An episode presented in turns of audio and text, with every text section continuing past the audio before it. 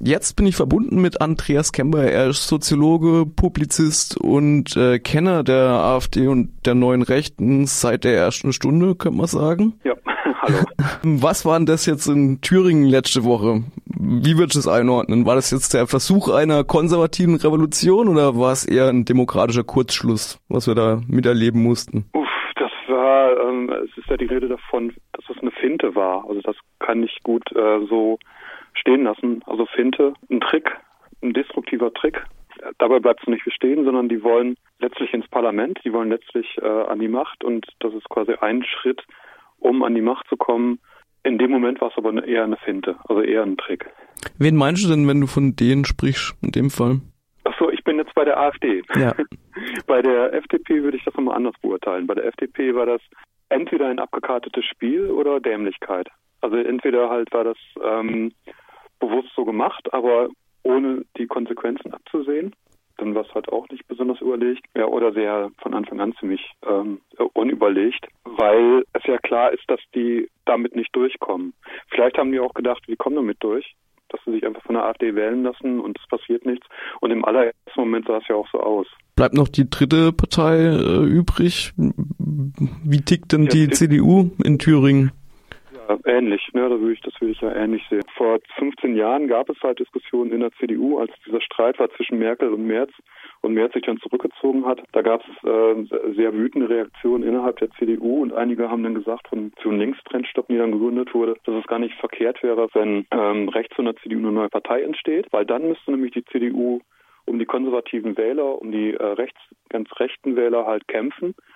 Und ähm, das wäre dann der Zeitpunkt, wo Merz ähm, wieder wie der Phönix aus der Asche steigen kann und dann äh, Kanzler werden kann oder äh, CDU-Chef und so weiter. Ne? Das heißt, ähm, es gab damals schon genau diese Erwartungshaltung und genau das passiert jetzt gerade. Also das eben, also wie das gewünscht war. Ne? Also ich denke jetzt nicht, dass es dass deswegen die AfD gegründet wurde, aber das passt sehr gut. Und da gab es ja auch vorher schon ein Papier, das ist ja auch schon jetzt bekannt, ein Papier, wo das genauso durchgespielt wurde und wo gesagt wurde, man darf sich von der AfD wählen lassen. Das ist ja gar nicht verkehrt, weil die sind ja demokratisch legitimiert und der, der das Papier geschrieben hat, kommt aus der Gildenschaft, wo eben auch die neue Rechte herkommt. Karl Eckert Hahn wäre das jetzt in dem Fall? Oder? Genau, Karl, genau, der Herr Hahn und das wird dann auch noch geliked eben von dem äh, Ostbeauftragten der CDU.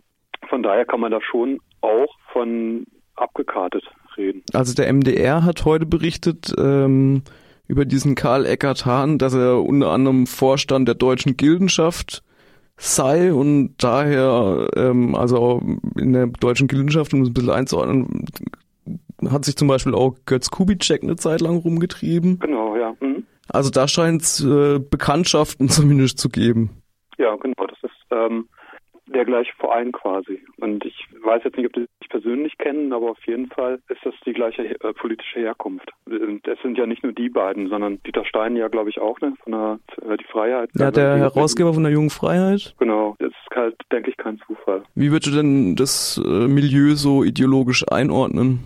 Ja, das ist burschenschaftlich. Es führt das, äh, die Gildenschaft ist meiner Meinung nach ähm, ein burschenschaftlicher Verein, ein bisschen anders ausgerichtet, aber das ist ungefähr die gleiche Richtung. Also ich kenne jetzt die äh, Programmatik nicht von der deutschen Gildenschaft. Ne? Da muss ich halt ähm, passen. Da müsste, müssten andere Leute gefragt werden. Ich denke aber allein, wenn man sieht, wer da alles herkommt, dann kann man sich ungefähr vorstellen, dass sie halt ein sehr nationales Bild haben, ein sehr nationalistisches Bild von Deutschland, wahrscheinlich auch ein sehr ähm, geschlechterpolitischen, sehr äh, maskulinistisches Bild und so weiter, familistisches Bild. Ist nur zu einer Demo aufgerufen worden aus diesem Milieu von eigentümlich frei, von diesen ähm, Neoliberalen und Markus Krall wäre da, glaube ich, eine genau, der Personalie. Markus Krall ist jetzt nicht bei der eigentümlich frei, aber der, der hat dann sofort gesagt, dem André Lichtstark von der eigentümlich frei gesagt, ja, ähm, ich könnte das organisieren, eine große Demo und Markus Krall ist der Geschäftsführer von Degussa Goldhandel, ist da eingesetzt worden von August von Fink, Milliardär.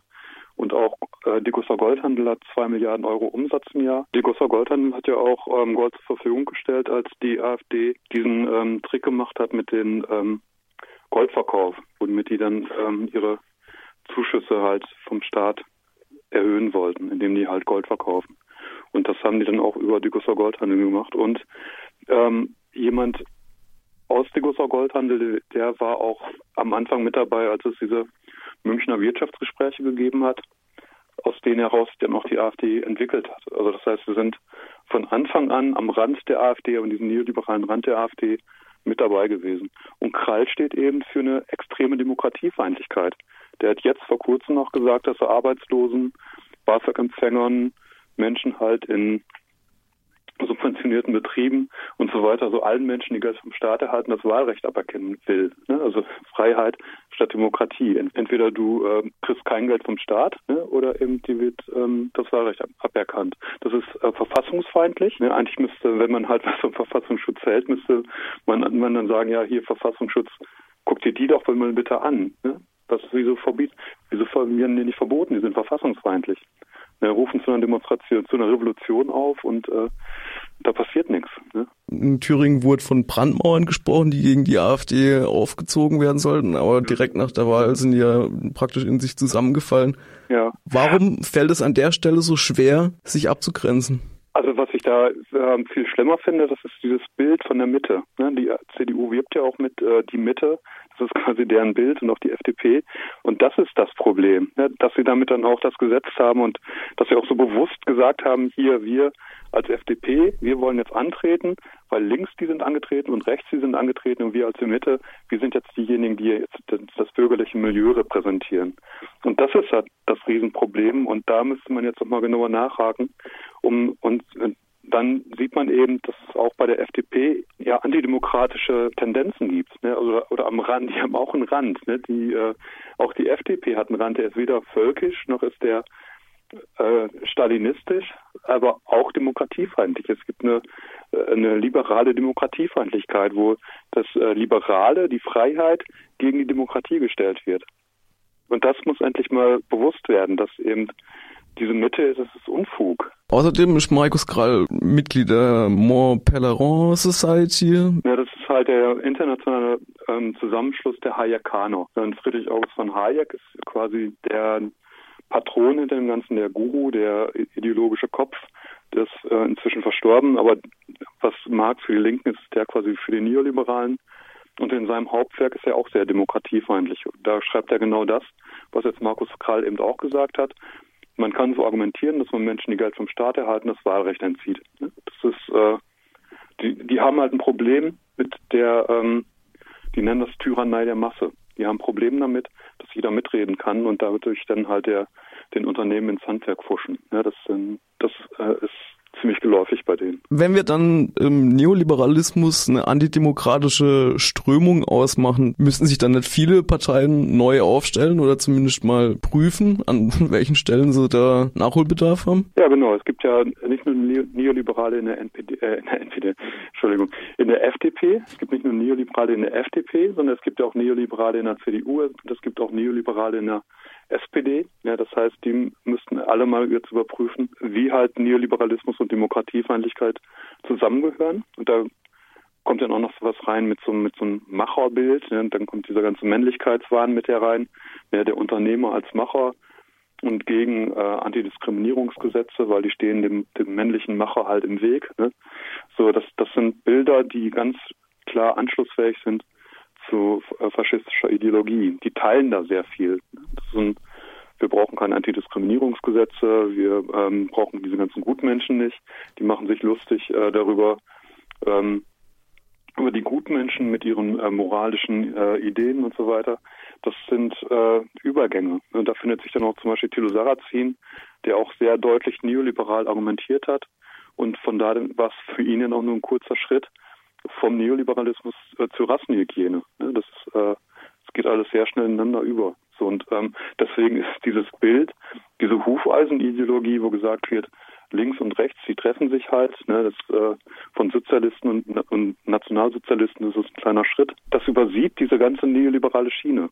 Also macht sie praktisch unsichtbar oder Genau, die macht die unsichtbar, weil wir haben ja nur zwei Probleme und alles andere ist okay. Und das, und das macht sie ja nicht nur unsichtbar, sondern äh, oftmals wird ja dann gesagt, okay, wir haben halt ähm, links und rechts die Probleme, aber der Verfassungsschutz und auch ähm, sonst äh, wird ja hauptsächlich gegen gegen Linke gekämpft. Und, und äh, das war jetzt ja auch bei der FDP ähm, bei den Wahlen in Hamburg ist halt die Spitzenkandidatin gefragt worden, wenn sie halt, ins, also wenn sie etwas zu sagen hätte, was sie dann als äh, Justizministerin als erstes machen würde, dann meinte sie ja Linksextreme bekämpft. Trotzdem, was jetzt alles passiert ist, ist der, der Fokus dann, man hat diese Hufeisentheorie, aber letztlich wendet die sich dann sogar gegen links und dann hat man diesen Antikommunismus und dieser Antikommunismus, der geht wiederum Hand in Hand über mit dem äh, Antikommunismus halt äh, des Neoliberalismus. Und dann ist man mit einer Demokratiefeindlichkeit kann man dann noch sehr gut halt äh, soziale Ideen bekämpfen. Aber eigentlich ist doch die Extremismustheorie sollte doch schon also lang überholt sein. Ich meine, in den Sozialwissenschaften gilt sie ja eigentlich nicht besonders viel, oder? Ja, das stimmt, aber es ist ja nicht so, dass die Forscher und Forscherinnen das Sagen haben, sondern wenn man sich jetzt genauer anguckt, wie, äh, unter welchem Label publiziere ich jetzt ein Buch, ne? Und ich will das Buch halt gut verkaufen. Dann, äh, wenn ich dann halt was über Faschismus schreibe, zumindest war es so noch vor einem Jahr so, inzwischen hat sich damit sehr viel geändert, aber wenn ich von, vom Jahr hätte, hätte was schreiben wollen zu den faschistischen Entwicklungen, dann hätte sich, hätten sich wahrscheinlich Verlage dagegen gewandt, äh, zu sagen, schreibt es unter dem, unter der Rubrik Faschismus, sondern sag Rechtsextremismus. Oder wenn man Fördergelder haben will, ne, da muss man immer Rechtsextremismus sagen. Wenn man Faschismus sagt, ähm, gilt das als unwissenschaftlich, weil äh, dieser also weil halt diese Verlage und dieses akademische Milieu, also nicht die Forscherin selber, aber dieses akademische Milieu, da eben Faschismus als unwissenschaftlich ansieht und voll auf diese Rechtsextremismus-Theorie abfährt. Die ja aber jetzt auch keine Wissenschaftlichkeit für sich beanspruchen können. Denke ich auch. Also ich finde Rechtsextremismus-Theorien äh, sehr problematisch, weil die eben genau mit diesem Bild arbeiten und bestimmte Formen äh, von Demokratiefeindlichkeit einfach ausblenden. Also das finde ich halt wichtig, ähm, dass wir wegkommen von diesem blöden Bild links, rechts, Mitte. In der Mitte ist man okay und dann links ist man blöd und rechts ist man blöd. Und es wird überhaupt nicht gesehen, dass es noch viel mehr Demokratiefeinde gibt. Und äh, dass diese Demokratiefeindlichkeit ähm, dieser Mitte, ja, das ist dann noch die Werteunion und so weiter, dass die dann halt auch sehr gut passt zur ähm, Demokratiefeindlichkeit der Faschisten. Ne? Die AfD ist ja entstanden als neoliberale demokratiefeindliche Partei. Da waren die, die Faschisten hatten am Anfang gar nichts zu sagen. Aber die sind halt mit reingekommen wegen äh, der Demokratiefeindlichkeit, die die angesprochen hat von den Neoliberalen.